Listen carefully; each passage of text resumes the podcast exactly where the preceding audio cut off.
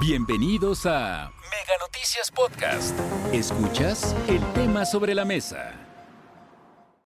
Es tiempo de poner el tema sobre la mesa y el tema es la reforma política que ya está cabildeándose en el, legislativo.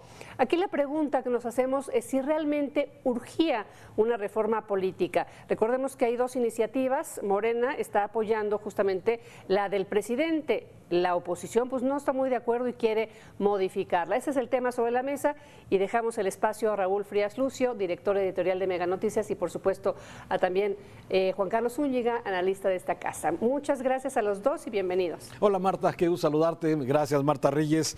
¿Qué tal Juan Carlos? Gusto en saludarte. Buenas tardes. ¿Qué tal Raúl? Es un gusto. Marta también. Gracias por coincidir. A ver, eh, eh, ¿es necesaria una reforma electoral? Es una primera pregunta que hoy nos hacemos. Cuando ayer se inician ya las reuniones preparatorias en el legislativo para, entre las comisiones, la Comisión de Puntos Constitucionales, que es la que modifica básicamente la ley, la Comisión de Gobernación también, en fin, las que tienen que ver con este tema, Juan Carlos. Y una primera pregunta, y desde luego también la opinión eh, que quiero cruzar contigo, es sobre si ves conveniente, es oportuno, es necesario sí hacer una modificación a la, a la, a la reforma, se necesita esta reforma electoral. Un primer comentario. Sí, bueno, eh, siempre es perfectible la ley electoral, por supuesto que la discusión está a tiempo, el límite máximo, Raúl, para realizar cambios y que entren en vigor para las elecciones de 2024, para las próximas elecciones, es mayo del próximo año, hay tiempo suficiente, hay más de 100 propuestas de distintos diputados eh, de reformas constitucionales y de reformas a leyes secundarias en materia electoral. Eh, el único partido político que traigo ahorita en el radar que no tiene una propuesta concreta es el PRI, pero hay propuestas del PAN, del PRD, de Morena, de eh, Movimiento Ciudadano, inclusive, aunque Movimiento Ciudadano se retiró entonces, me parece que sí, siempre, siempre es, exactamente, siempre es perfectible la ley electoral y creo que eh, lo que vimos ayer en la Cámara de Diputados es que se van a poner a discutir y hay posiciones muy claras de todos los grupos parlamentarios, Raúl. Sí, sí, sí, así es. Pienso contigo. Igual me parece que necesitamos una ley que es perfectible, como la que actualmente tenemos, pero ahora se están presentando, por lo menos la iniciativa que ha presentado el, eh, eh, digamos, Morena, el gobierno, sí ha sido de alguna forma cuestionado porque habla de un cambio mucho más radical. Hay que recordar que de los 11 consejeros que forman el INE va a haber cambio de cuatro. Salen cuatro, sale Lorenzo Córdoba, sale Ciro Murayama, sale también Adriana eh, Favela y el señor José Ruiz son los cuatro consejeros que dejarán la responsabilidad en abril del 2023. Y de ahí la importancia también de cómo elegir a los consejeros. Hasta hoy ha sido un acuerdo entre los diferentes partidos políticos, ellos se ponen de acuerdo y de alguna forma entre los mismos partidos se va eligiendo a los miembros eh, que son parte de este Consejo del Instituto Nacional Electoral. Pero hoy propone, entre las cosas importantes de cambios radicales que propone el actual eh, gobierno, es precisamente tener una elección de estos consejeros mediante votación abierta, ¿sí? En donde el Poder Ejecutivo, es decir, el presidente, el Poder Legislativo, eh, los diputados y senadores y el Poder Judicial propongan cada uno de ellos 20 personas y que se haga una votación general y que el que obtenga el principal o el mayor número de votos sea electo presidente del nuevo instituto que ya no se llamaría INE, sino ahora también, aquí tengo el nombre, Instituto... INEC. así, el INEC, le agregaron ahí una C. A ver, ¿qué piensas de esta primera parte?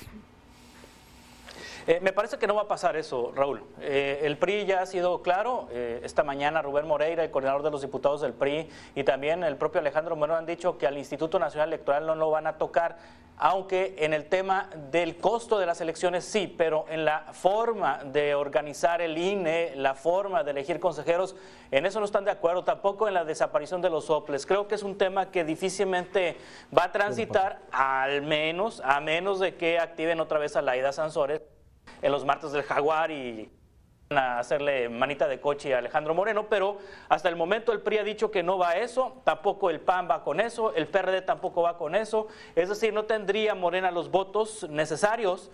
Inclusive hay dudas hasta en sus propios aliados, los votos necesarios para cambiar el Instituto Nacional Electoral. Yo creo que eh, me parece que no peligra el Instituto Nacional Electoral en los términos en los que lo conocemos en este momento y eh, que no va a transitar esa propuesta de Morena. Sí, ahora, de que hay intención del gobierno de, doblar, de modificar al INE, lo ha dicho el presidente en varias ocasiones. Él dice que se necesita una vocación democrática para que sean estos consejeros. Pero bueno, ya será parte de lo que estarán discutiendo los partidos políticos. Pero hay algo que en lo personal creo que vale la pena eh, y que no está incluida en la propuesta que tiene el gobierno, aunque sí está incluido lo que es la segunda vuelta como un factor fundamental para tener mayor certeza en una jornada electoral. Y esto lo está proponiendo, por ejemplo, el PAN. Me parece que la segunda vuelta puede fortalecer mucho porque luego el voto se puede diluir entre muchos candidatos y una segunda vuelta ayudaría a tener precisión y tener desde luego a eh, candidatos electos con mayor respaldo. ¿Qué piensas? Es una propuesta, por supuesto años se maneja en nuestro país, pero en esta ocasión me parece que tampoco va a pasar. Es una idea que creo que fortalecería a quien llegue a la titular del Poder Ejecutivo porque llegaría con apoyo de más de la mitad de electores, 50%, eh, más de la mitad de los electores, pero difícilmente creo que Morena va a aceptar eh, la segunda vuelta, aunque es una propuesta que está en la discusión. Quizá, quizá en un mundo ideal, a lo mejor este, la oposición acepta cambiar algunas cosas del INE, algunas cosas de cómo se organizan y demás, y quizá Morena acepte la segunda vuelta, pero creo que es difícil, no hay condiciones. Siempre quienes partidos minoritarios y se ven perdedores en, el Congreso o en, las elecciones, eh, proponen la segunda vuelta. En algún momento también fue idea de la izquierda la segunda vuelta, pero ahorita a la izquierda, a la izquierda de México no le conviene la segunda vuelta. o, bueno, quizá ni pase nada en este 2024. Estamos pensando ya quizá en el 2030, ¿no? Oye, y el financiamiento. A ver, me parece que es un gran tema porque por todos lados vemos cash, vemos dinero, vemos sobres con dinero que se entregan a los actores, el manejo que se ha visto. Me parece que ahí hay una, eh, una gran oportunidad de la autoridad electoral. Sí, el crear un organismo que fiscalice y revise eh, eh, la forma de cómo se hacen eh, los partidos políticos y los candidatos de recursos, porque como que hay una simulación. Por un lado, dicen respetar la ley, dicen respetar los ingresos que se pueden, las donaciones que se pueden hacer legalmente, pero por otro lado, también vemos que influye el dinero por abajo de la mesa. Sí, bueno, este, regulación hay bastante, eh, Raúl. Este, eh, lo que tendría que hacer el Instituto Nacional Electoral y los partidos políticos es, uno, fiscalizar correctamente los tribunales, eh, pues a, aplicar la ley y los partidos políticos y los políticos respetar la ley. Creo que en materia de fiscalización estamos muy avanzados en nuestro país. Este, es exagerada la fiscalización, pero también es exagerada la vista gorda, ¿no? O sea, es, es amplia la vista gorda, como que no ven pero ahí creo que en, la parte de la fiscalización de los recursos públicos eh, está muy claro en la ley, está, este, es de los institutos o de las regulaciones más de avanzada en el mundo en, temas de fiscalización. Es increíble, hasta un clip te revisan. Sin embargo, bueno, este, en este país de simulación, pues eh, simulan eh, comprobar y simulan revisar. E, esa es la problemática. Sí, sí, sí, sí. Y ahora, otra de las propuestas, y que a veces es muy atractivo para el ciudadano, el tema de reducir diputados y senadores. ¿sí? Esa es una propuesta que tiene mucho tiempo, de alguna forma, que se ha estado eh, generando. Eh, la iniciativa que propone el gobierno incluye una reducción importante de diputados y también de senadores. Sin embargo, la eliminación también de las OPLES, que ya, eh, ya lo mencionaste, reducir también el Tribunal Electoral, me parece que son hechos que son muy atractivos para la gente, pero ¿qué consecuencias puede tener cada uno de ellos? ¿no? Creo que no se ha entendido lo suficiente la propuesta del presidente y la propuesta de Morena. Eh, esto de eliminar la elección por distritos y hacerlo por listas daría una representación exacta, exacta de la votación, exacta, porque al elegir a diputados por listas sería el reparto de los diputados federales por cada estado de acuerdo con el porcentaje de votación que, que tenga cada partido político. Eh, eh, es decir, este, si el partido político tiene 50%, pues le va, a tocar, le va a tocar el 50% de su lista. Si tiene el otro partido 25%, le va a tocar el 25% de los espacios. Y así sucesivamente. Creo que se ha explicado mal se ha comunicado mal, porque la propuesta me parece a mí en lo personal bastante interesante de dejar 300 diputados y 96 senadores y con representación exacta, es una representación exacta de acuerdo con el porcentaje de votación. Es decir, se maneja para... Y de acuerdo al número de habitantes de las entidades o de los distritos.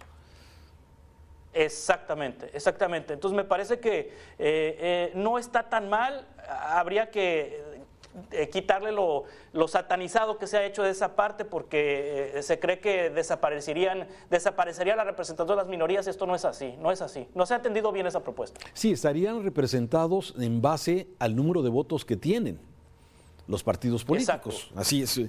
a ver, todo esto está sobre la mesa. Veremos qué acuerdos hay. Para poder sacar una reforma electoral se necesita que haya acuerdos entre los eh, participantes porque se requiere tres cuartas partes del Congreso para hacer una modificación. Así es que tiene que haber acuerdos. ¿Quiénes van a ceder a cambio de qué? ¿Cuáles serán estos acuerdos? Será lo que seguramente en las próximas semanas estaremos viendo. Juan Carlos, gracias. Exacto. Un gusto, Raúl, como siempre. Gracias. Hasta aquí la información. Recuerda que el tema sobre la mesa ya está disponible en Spotify, Apple Podcast, Google Podcast y Amazon Music. Hasta la próxima.